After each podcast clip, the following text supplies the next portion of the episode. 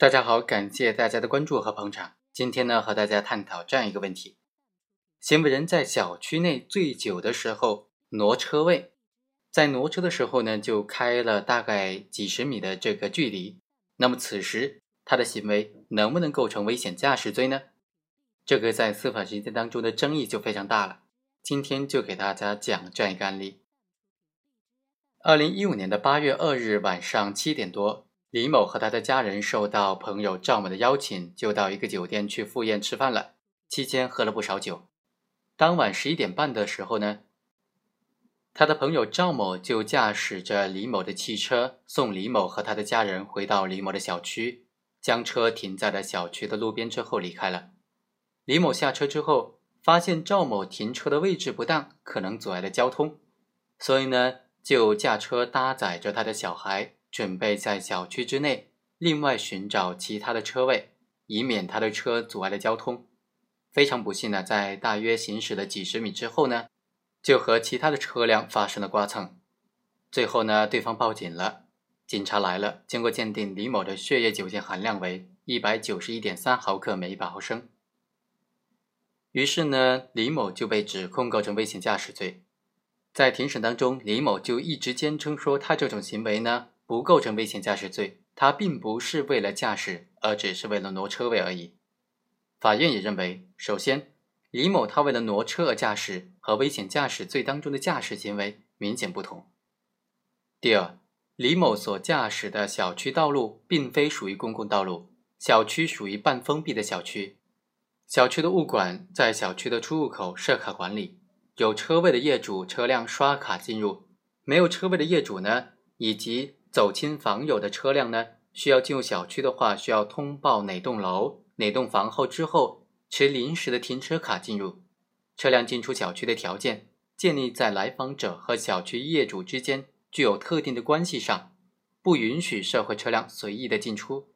所以呢，允许通勤的范围比较窄。这种管理方式之下的小区不具备公共性。对于公司机关补充证明说，社会车辆。在乱报房号或者不报房号的情况之下，通行成功只能够证明说小区管理者在管理上没有严格的完全履行监管的职责所导致的，这并不能够影响整个小区的基本的性质。所以呢，法院认为李某醉酒之后在这种半封闭的小区之内以挪车为目的的驾车的行为，虽然造成了刮蹭他人车辆的危害的后果。但是不符合危险驾驶罪的构成要件。一审判决之后啊，检察院就提出抗诉，认为说李某所驾驶车辆的小区道路是属于公共道路的。首先，本案当中的社会车辆进出小区的时候，自报房号或者不报房号都可以进入小区，不需要取得受访业主的同意，保安也不会进行核实。社会车辆的进入和业主之间并没有建立起任何的关系。不能够认定小区具有封闭性。另外，重庆市公共停车场备案登记证其中就证实，小区内的停车场是属于公共的停车场，小区内道路边的划线的车位允许社会车辆停放。第三，公安交警部门也出具材料，认定小区道路属于道路交通法规定的道路。所以呢，检察院认为。现有的证据可以证明，案发地的小区是开放式的小区，道路属于公共道路。二审出庭的检察员也认为，本案进入小区的社会车辆不需要经过业主的同意就可以放行了。社会车辆没有建立起和小区业主之间的人身依附关系，对象不特定，所以这个小区具有公共性。案发地小区道路是城市公共的停车场，本案所涉的小区属于开放式的小区。案发地小区呢，它的道路是公共的道路，所以被告人李某的行为构成危险驾驶罪。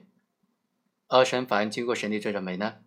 李某明知道自己没有驾驶车辆的资格，在赴宴饮酒之前后呢，都委托朋友帮他开车，在发现他的朋友把车辆停放在小区的位置不当的时候，为了避免在小区道路上其他车辆通行的时候可能发生的这种隐患。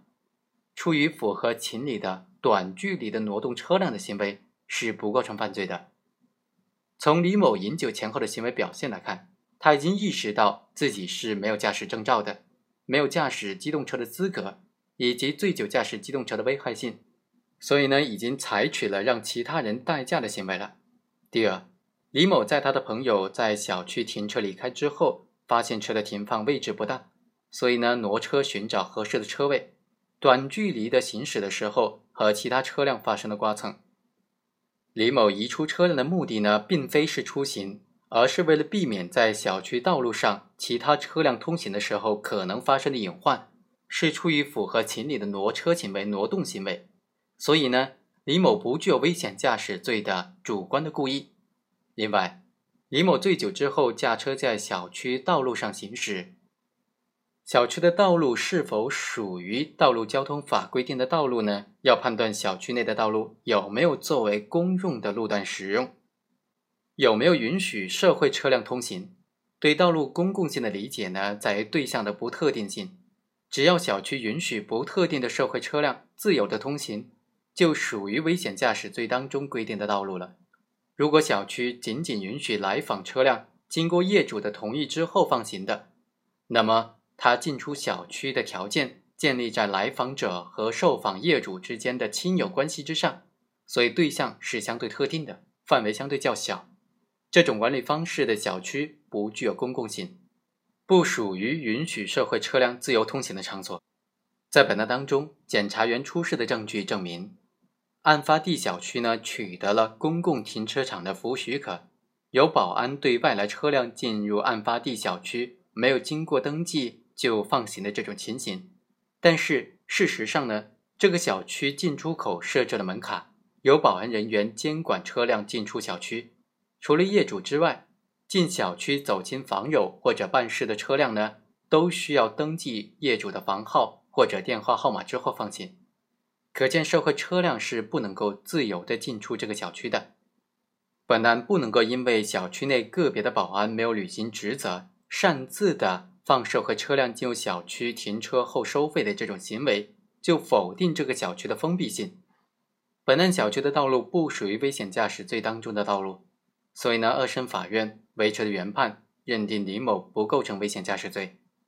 好，以上就是本期的全部内容，我们下期再会。